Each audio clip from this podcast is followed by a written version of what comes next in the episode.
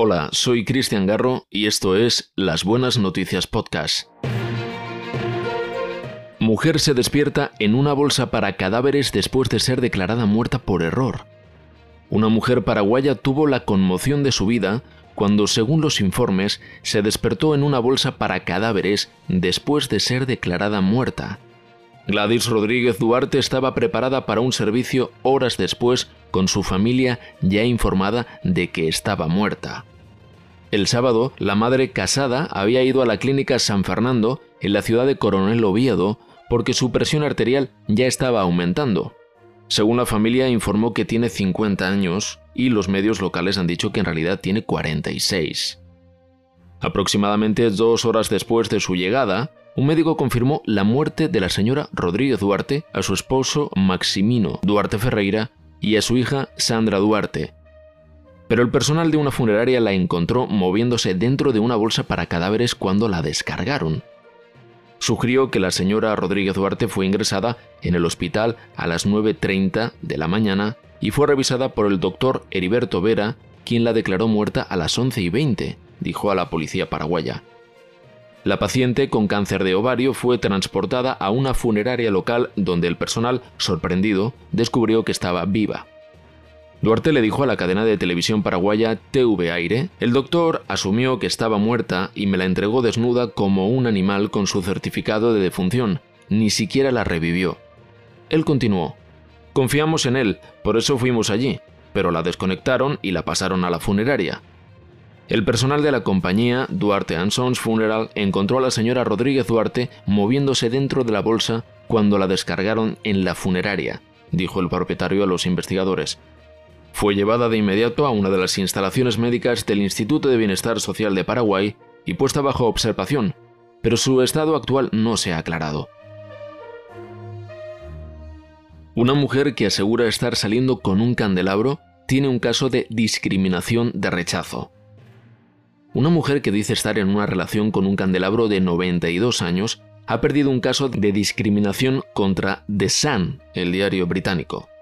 Amanda Liberty dice que su orientación sexual es una atracción hacia los objetos inanimados, que se ha descrito en un artículo académico como objectum sexual. Ella ha hablado sobre su historia de amor inusual en los medios anteriormente diciendo que planeaba tener una ceremonia de compromiso con Lumière para mostrar que mi amor va a durar.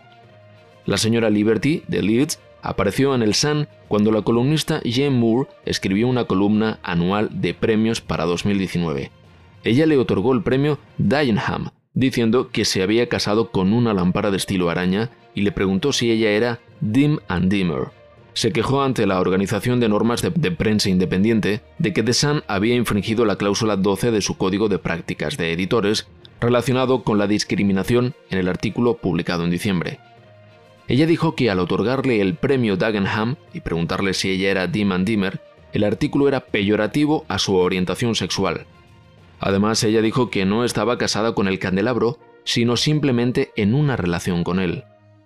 The Sun se opuso a la queja de la señora Liberty argumentando que la orientación sexual en el contexto de la cláusula 12 abarcaba a las personas que se sentían atraídas por personas del mismo sexo, del sexo opuesto o de ambos, no personas que se sentían atraídas por objetos.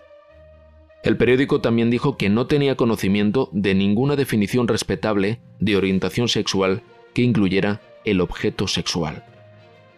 Descartando la queja de la señora Liberty, Ipso dictaminó, la cláusula 12 brinda protección a las personas en relación con su orientación sexual hacia otras personas y no hacia los objetos.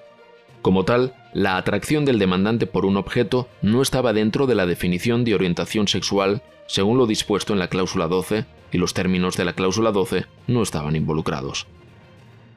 El regulador dijo que reconoció que el demandante consideraba que el artículo era ofensivo y molesto, pero agregó que el código IPSO no cubre cuestiones de gusto y ofensa, los periódicos tienen libertad para publicar información según lo consideren conveniente, así expresó, el código no se viola de otra manera. Los pasteles de papel higiénico novedosos mantienen al panadero finlandés en el negocio.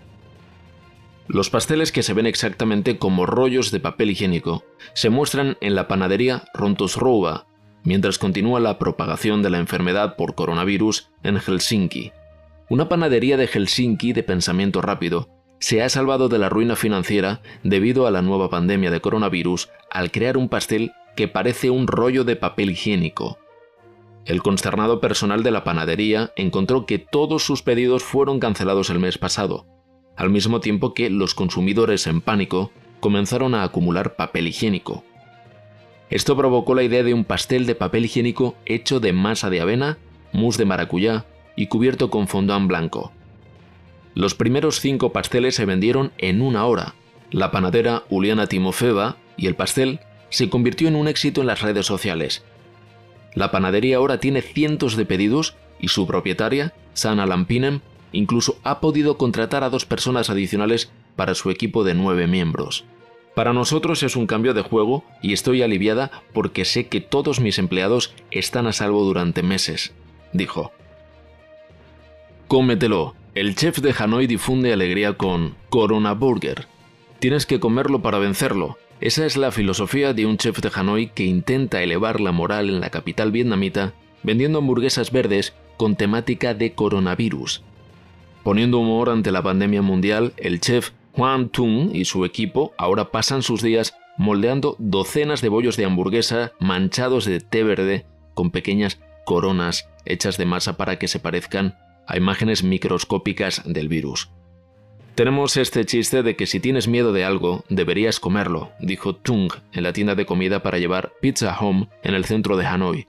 Es por eso que el coronavirus ya no da miedo después de comer una hamburguesa en forma de virus.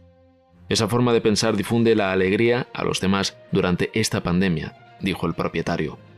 La tienda ha vendido alrededor de 50 hamburguesas al día, a pesar del creciente número de empresas en Vietnam que se han visto obligadas a cerrar debido al virus. Al llevar a su nieto a comer una hamburguesa de coronavirus, Dan Ding Quy, de 66 años, vio la luminosa hamburguesa verde como una delicia para levantar la moral. Este coronavirus es muy peligroso, pero si comemos una hamburguesa en su forma, en nuestra mente es como si ya estuviéramos victoriosos, dijo Kui. Si quieres vencerlo, primero debes comerlo.